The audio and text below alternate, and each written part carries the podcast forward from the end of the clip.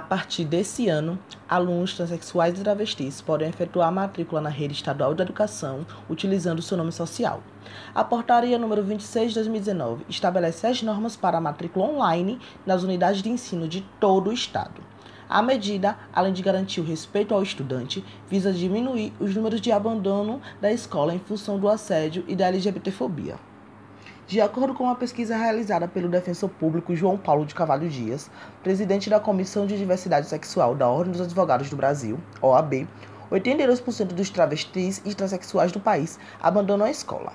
Outro levantamento semelhante mostra que cerca de 19,3% dos alunos de escola pública afirmam que não gostariam de ter um colega de classe travesti, homossexual, transexual ou transgênero. Esse tipo de comportamento pode estar relacionado à evasão escolar de jovens LGBTQI+. O percurso educacional pode ser interrompido já no ensino básico, como conta estudante Pelona Negra, que atualmente mora em São Cristóvão, no bairro Rosa Elze.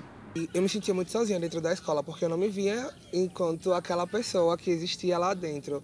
Então eu desisti de estudar no terceiro ano eu acabei parando porque eu sofria muita LGBTfobia. Durante o tempo que parou seus estudos, Pérola revela que sentiu muito medo de voltar.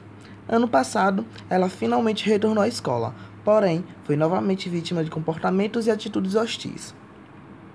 A estudante conta que só conseguiu concluir o ensino médio depois de ter realizado o Exame Nacional para a Certificação de Competência de Jovens e Adultos, o INSEJA.